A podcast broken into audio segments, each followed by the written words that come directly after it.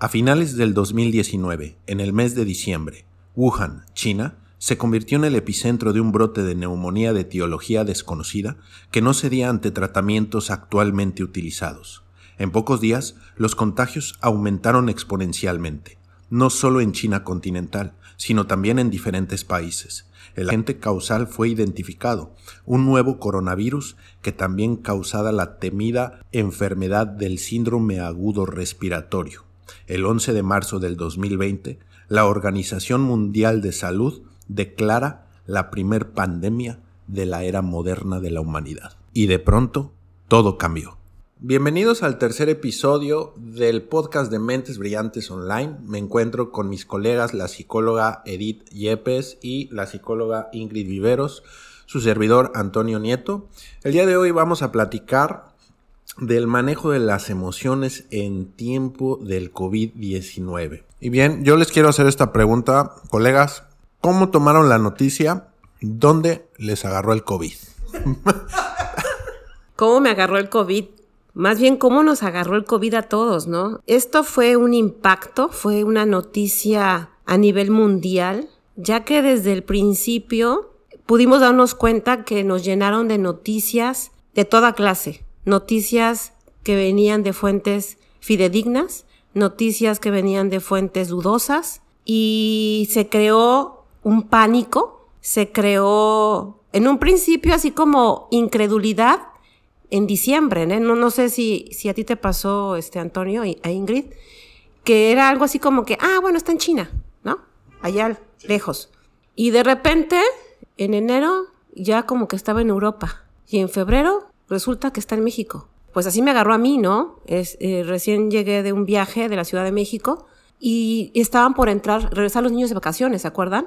Entonces fue así de que, ¿qué hacemos? ¿Mandamos a los niños a la, escuela o no los mandamos? Y fue cuando la CEP y, la, y, así que el gobierno federal empezaron a dar eh, esta noticia de que pues se suspendían clases, ¿no? Fue realmente un acontecimiento sin precedentes y que definitivamente nos vino a, sacarnos de nuestra aparente estabilidad, ¿no? Y nos vino a remover todo.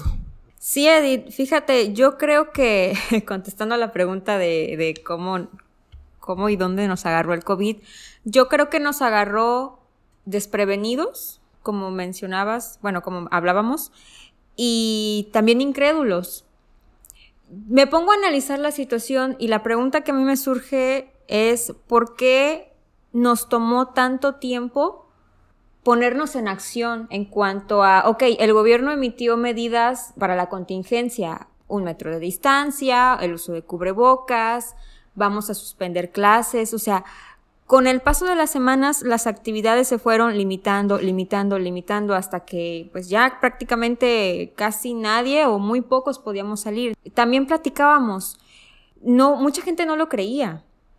Creo que parte es porque nunca nos había pasado.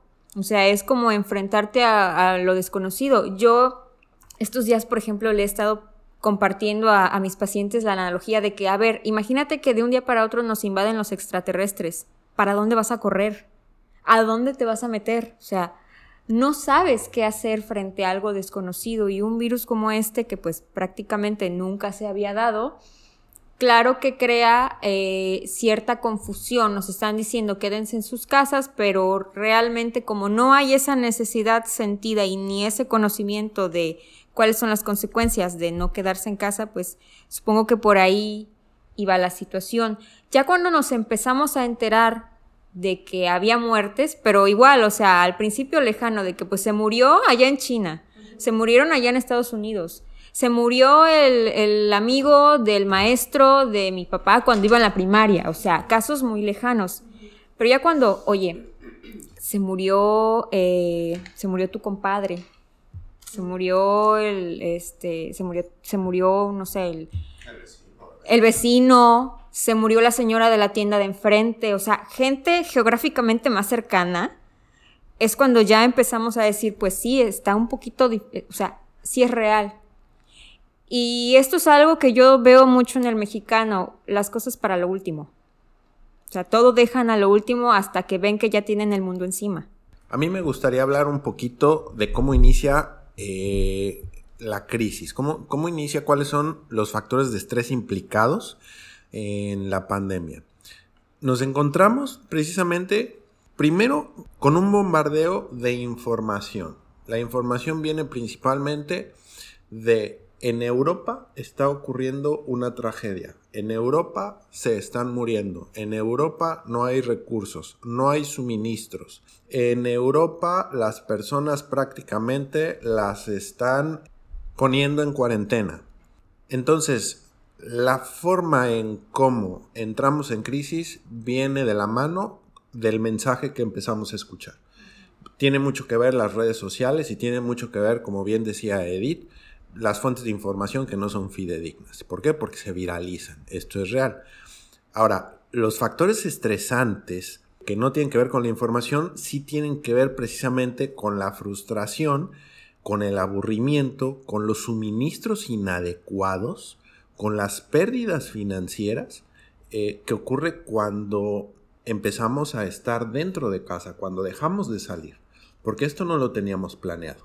Así es, Antonio. Eh, empezamos a experimentar una serie de restricciones, de indicaciones que nunca antes habíamos vivido.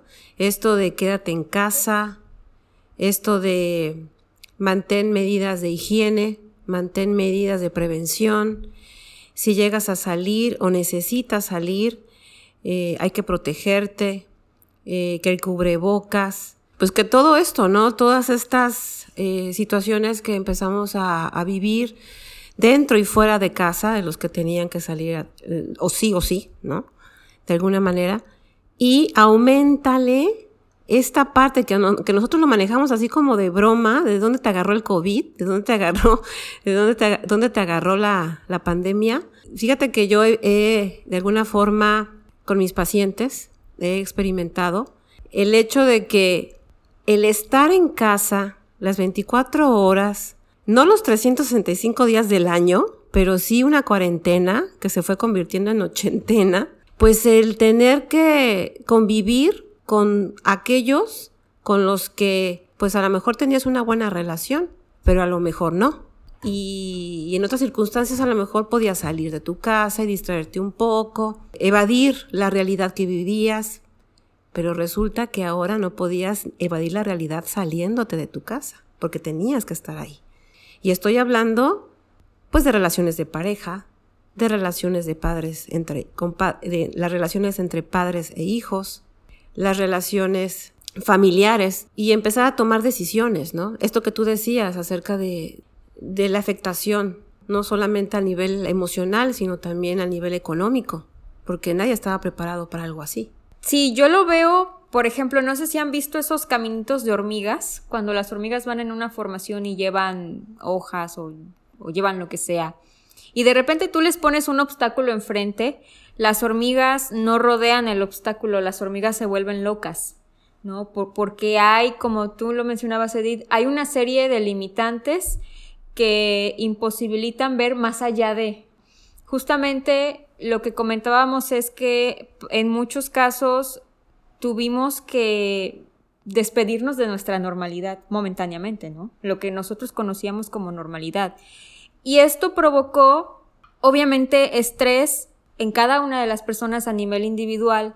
Y después, pues esto se extendió en una dinámica, como tú dices, de pareja o familiar. Yo, por ejemplo, veo muchos casos en donde quienes tuvieron la oportunidad de retomar las clases de manera online, los papás están como vueltos locos, porque tuvieron que adoptar un rol extra. Ya no nada más tenía, no nada más lavo trastes, no nada más lavo ropa, no nada más hago aseo, no nada más hago comida, ahora también tengo que ser maestra 24 horas casi, y, pues no puedo, no me doy abasto, termino desesperada, lo que le mandan de tarea yo sé que ni siquiera es todo lo que hacen en la escuela, entonces la mamá se estresa, y obviamente que los hijos perciben las emociones de los padres, ¿no? O sea, y, eso en el caso de las amas de casa.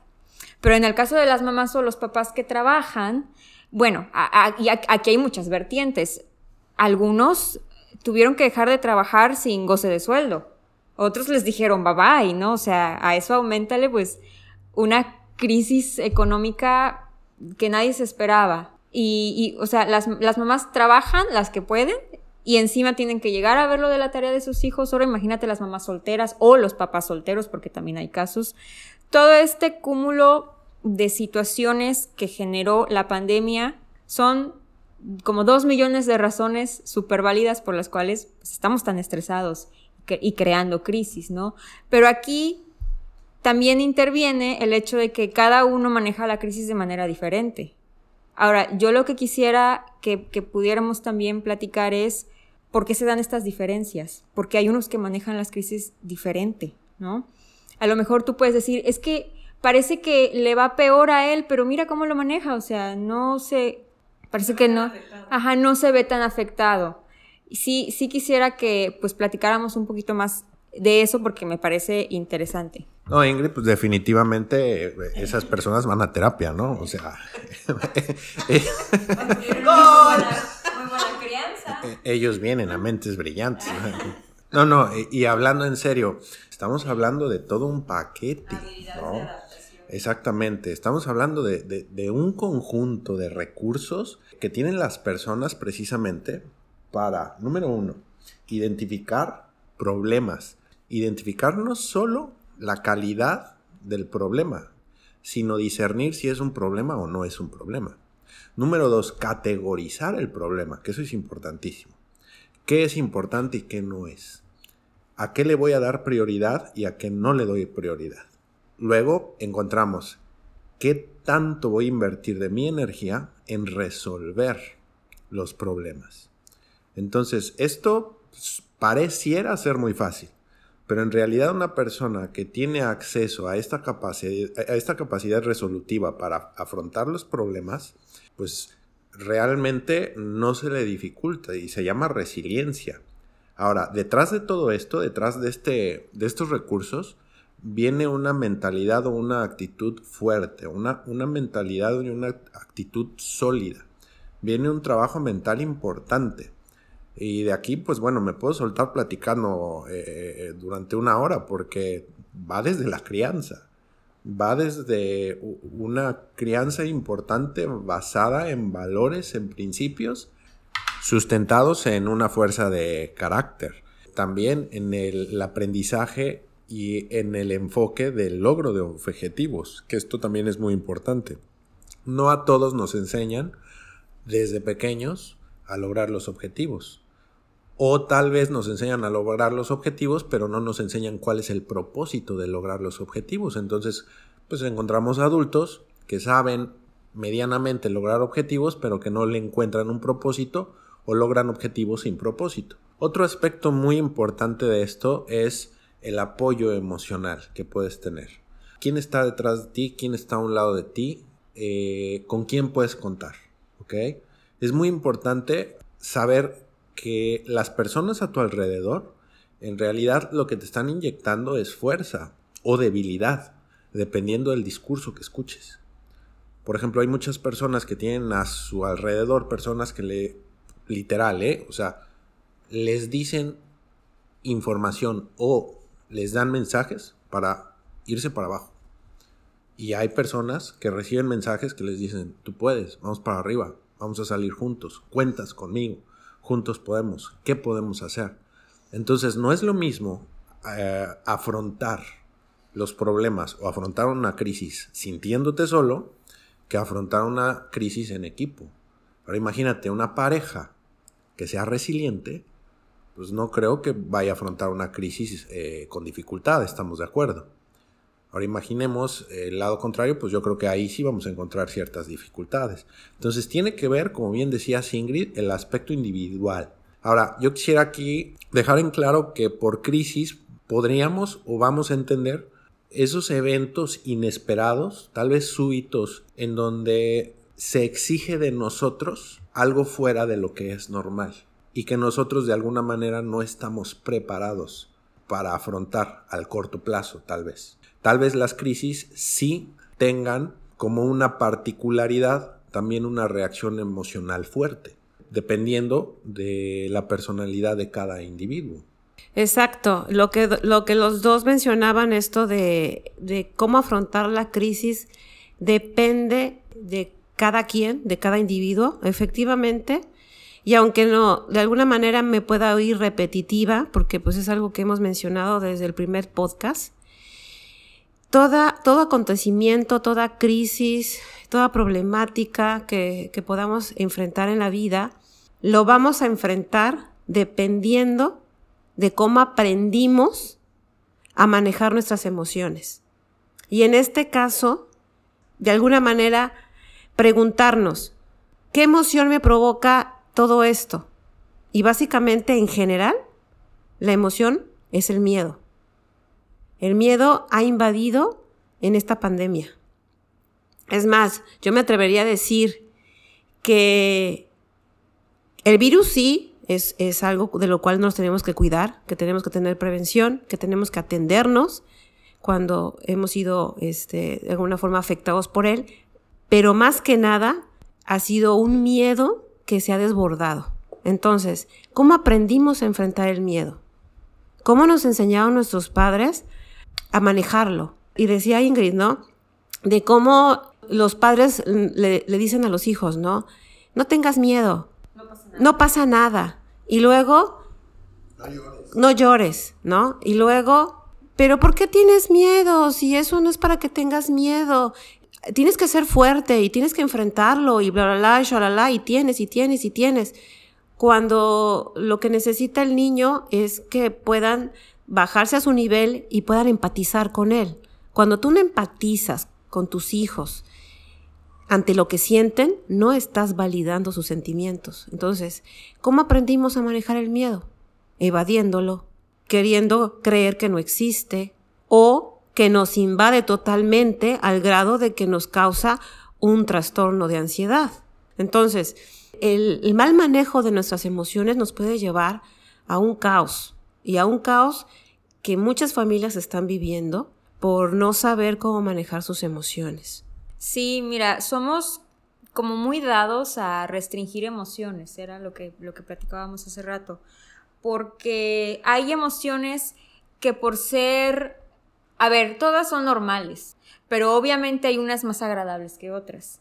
Y normalmente las que son desagradables, como el miedo, la ira, la tristeza, pues son las que de alguna manera tratamos de sentir menos pero no por tratar de sentirlas menos las vamos a dejar de sentir y muchas veces se cae como que en esta tendencia a, querer evadirnos de este tipo de emociones. ¿Y qué sucede? Cuando no te confrontas con aquello que te incomoda dentro de ti, sucede que a lo mejor algo pasa, ¿no? Allá afuera, una crisis.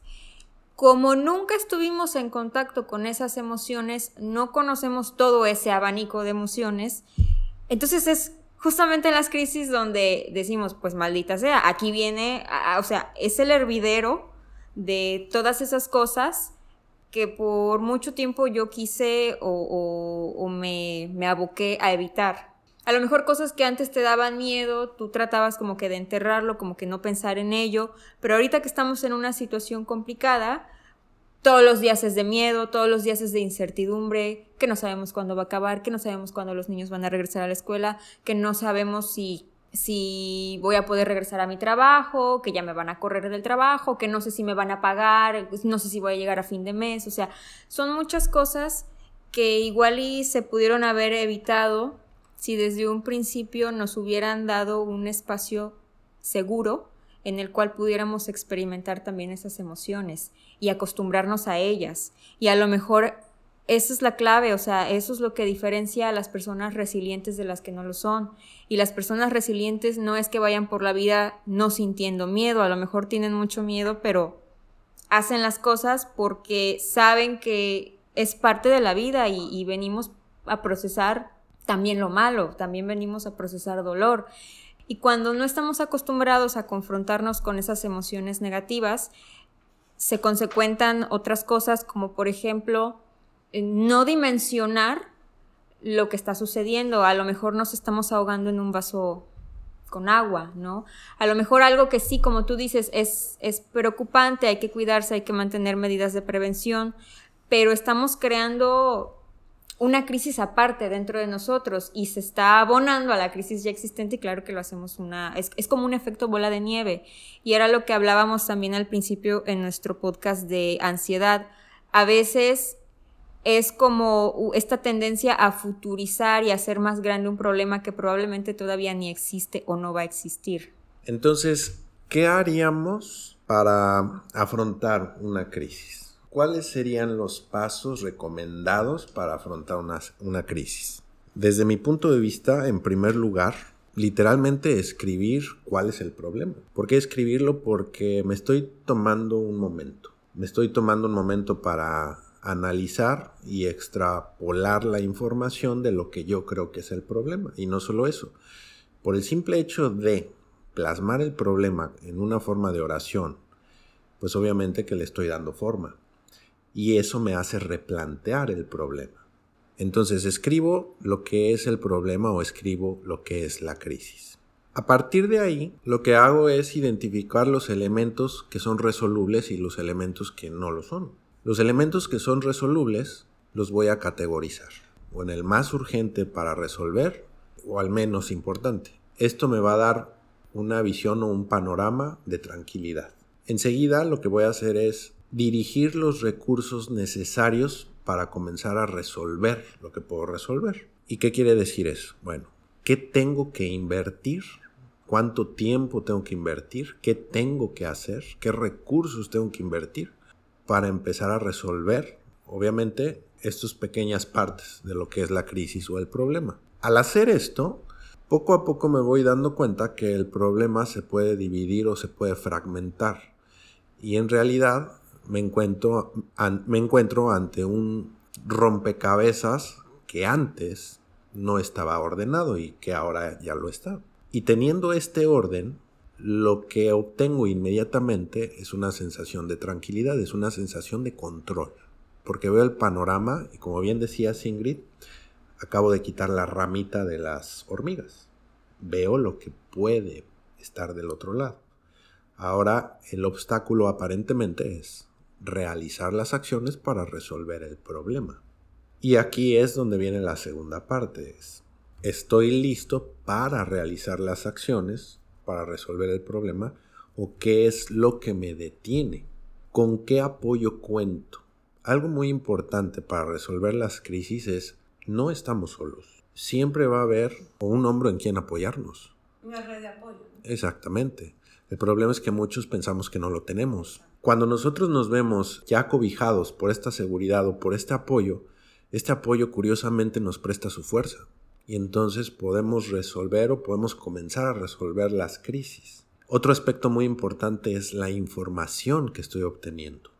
Si yo obtengo la información de bases fidedignas, entonces no tengo por qué estar adivinando o no tengo por qué estar utilizando clarividencia para ver el futuro. Tengo miedo de, confrontar o tengo miedo de saber lo que me pueda proporcionar, proporcionar esa información. Ok, tengo mi red de apoyo. ¿Y qué hacemos con el miedo? El miedo se atraviesa. En la medida de lo posible, estamos, estoy, perdón, generalizando, pero en la medida de lo posible, si hay un programa terapéutico individual, porque cada persona obviamente es diferente. Entonces el abordaje es diferente. De hecho, eh, una manera que a mí me gustaría de alguna forma plantear son eh, varios puntos. Y, Antonio lo, mencionó de manera muy general, y, pero muy bien planteado. El primer punto sería, así como nos han pedido una distancia social, que podamos elegir tener una distancia mental. ¿A qué me refiero? Aprender a elegir y a seleccionar la información que nos nutra y que eleve nuestra calidad de vida. Y así evitaremos el pánico. Alejarnos de las noticias infundadas y de dudosa procedencia. El segundo, aprender a utilizar las redes sociales como adultos. ¿Por qué? ¿Qué pasa? Todo lo que leemos no los creemos y no somos selectivos. El tercer punto sería intentar escuchar y conectar con tus emociones, que es lo que Ingrid y yo habíamos de alguna forma platicado hace rato. ¿Y por qué es importante este punto? Porque en medida en que podamos escuchar nuestra voz interior y conectar con nuestras emociones, vamos a conectar con nosotros mismos. Y lo que va a suceder es que vamos a poder aceptar cómo nos sentimos, cómo nos sentimos. Un ejemplo. A ver, ¿cómo, cómo amanecí hoy? Con el simple hecho de darte cuenta y describir la emoción que sientes ese día, expresándolo, va a hacer que tenga una salida sana a esa emoción. Porque bien lo decía Ingrid este, hace rato, ¿no? O sea, nos han enseñado a evadirla, a no enfrentarla y a creer que evadiéndola, valga la repetición, este, así vamos a solucionar las cosas, ¿no? Y bueno, el tercer punto, el, perdón, el siguiente punto sería enfocarnos en lo que sí sabemos, en lo que sí tenemos. Porque ¿qué pasa? Que muchas veces el ser humano se enfoca en lo que no tiene.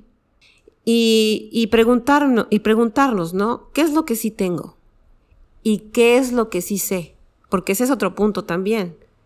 Luego creemos que todos lo sabemos, pero no es así. Entonces, hay que preguntarnos claramente, ¿qué es lo que sí tengo y qué es lo que sí sé? Y un ejemplo de esto puede ser, ¿qué es lo que tengo? Pues bueno, con las personas con las que estás viviendo, que tienes una red de apoyo ahí, no solamente a nivel este, económico, sino también a nivel emocional, el que puedas abrazar a esa persona que tú tienes ahí al lado. Y si no tienes con quién abrazar, porque vives solo, porque eres soltero, o porque estás divorciado, o porque recién te separaste, porque pues también tiene mucho que ver este tema de en dónde te agarró el COVID, ¿no? ¿Con quién? ¿Con quién te agarró el COVID? Pues entonces si no tienes a nadie a tu lado, pues conectarte con los tuyos, porque aunque nos han dicho que mantengamos una distancia social, yo siempre he dicho que es una distancia social entre comillas, en realidad no nos han quitado la capacidad de relacionarnos, porque para eso existen las redes sociales y esta tecnología tan avanzada que ahora podemos hacer su uso de ella y conectarnos por, por muchas aplicaciones con los nuestros. También platicar con quien vives, eh, abrir el canal de comunicación, Mm, si no puedes ir a un restaurante porque pues a ti te gustaba mucho salir, pues entonces ahora pide comida a domicilio del lugar a donde a ti te gustaba comer. Y si no, con lo que tienes en casa, elabora algo que te guste, algo rico. Bueno, el siguiente punto, el preguntarte qué estás aprendiendo de este proceso. Y bueno, pues te puedes dar cuenta de muchas cosas. Me puedo dar cuenta de quién soy, cómo funciono, cómo me relaciono con los demás, cómo de, que me di, de qué me di cuenta, ¿no? De, de, de que me di cuenta de, de, la capacidad o incapacidad que tengo para relacionarme con los que están viviendo conmigo. También de cuánto dependo de mi vida social, ¿no? O sea, estando, estando en cuarentena y estando encerrados, muchos se han dado golpes en la pared porque no han soportado este encierro, porque estaban acostumbrados, como tú decías, Ingrid, a, a evadir las emociones y entonces todo el tiempo estaban este, en la calle, ¿no? Todo el tiempo estaban evadiendo de alguna manera. Y también, eh, ¿cuánto dependo de, mis aparatos electrónicos? ¿Cuánto dependo de, de un celular? Del internet. del internet. Y es más, hacerte esta pregunta, ¿dependes más de la vida pública o de una vida espiritual. De hecho, una de las respuestas que a mí me gustaría dar en cuanto a, a nivel mundial, ¿dónde nos agarró el COVID? ¿Dónde y cómo? El otro punto sería, muchos al principio, no sé si, si ustedes se dieron cuenta, que idealizaron la cuarentena perfecta. De esta cuarentena voy a salir fit. ¿No? Y el que nunca hacía ejercicio en su vida, se hizo de todo un, este, kit, ¿no? Para, para salir trabado, que no digo que está mal, pero, ah, pero el que te puedas dar cuenta que, que no se trata de que idealices porque todo el tiempo tienes que estar motivado, sino también darte tiempo y conectar con esa emoción que te está causando ansiedad en este tiempo de contingencia. Y, y, sí, echar mano de estas, de estas herramientas como el deporte, la meditación, ¿no? Y, pero sí, sí, sí, este punto tenerlo muy, muy claro en cómo debe de ser la cuarentena. Despreocuparte de querer imitar a los demás y que cada quien este, tenga en cuenta que, que funcionamos de manera diferente y que cada quien procesa de manera diferente. Y, em, y pues como último punto, el que empecemos a aprender a construir, a edificarnos y no a destruirnos. O sea, tenemos la capacidad de construir, de edificar a los demás, edificarme a mí.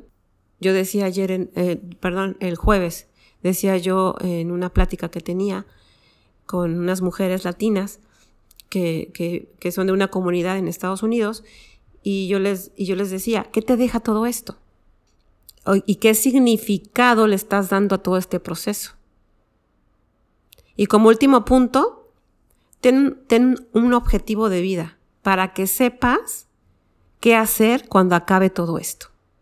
Porque si tú sabes para qué vives, vas a retomar el curso de tu historia. Porque si no sabes para dónde vas, pues entonces vas a regresar a una nueva normalidad, entre comillas, pero siendo el mismo. O a lo mejor hasta peor. Algo que yo quiero, que sí quisiera puntualizar de todo lo que acabas de decir, Edith, fue uno de tus puntos donde lanzabas una pregunta. Y a mí me hizo ruido porque a mí me hicieron esa pregunta en algún momento. Y el día que me hicieron la pregunta, te puedo decir con total orgullo y sinceridad que mi perspectiva cambió por completo. Pude resignificar gracias a esa pregunta mis crisis pasadas, mis crisis actuales y las crisis que estén por venir. Y la pregunta es, ¿qué aprendiste de todo esto que no hubieras aprendido si nunca te hubiera pasado?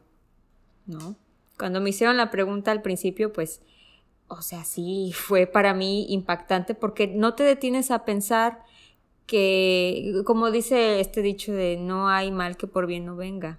Y tenemos esta visión fatalista de las crisis y somos muy noveleros y muy dramáticos, pero en realidad, si tú le sacas la vuelta a las crisis y te contestas con total honestidad, aunque te cueste trabajo al principio, porque sí cuesta mucho trabajo al principio, eh, ¿qué aprendiste de esto que no, que no hubieras aprendido si no te hubiera pasado? O sea, ¿quién eras antes del COVID? ¿Quién eres durante el COVID y quién quieres ser después del COVID? Muy bien, es verdad, colegas. Quisiera agregar algo y es respeten su proceso. Entiendan que hay un proceso, entiendan que hay un tiempo. Yo sé que muchos de nosotros cuando estamos atravesando los tiempos de crisis, sea cual sea, queremos salir lo más pronto posible, queremos dejar de sentirnos así, queremos que ya acabe, queremos eh, ver la luz, queremos que ya amanezca, no sé.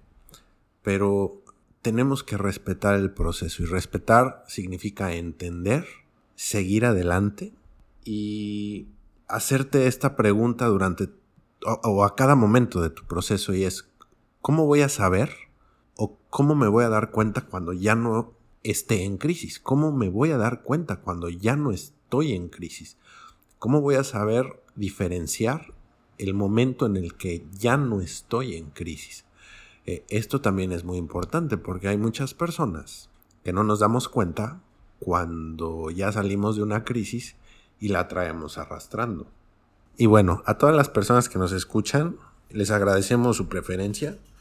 Eh, a la persona que nos donó los 16 mil dólares de forma anónima, gracias.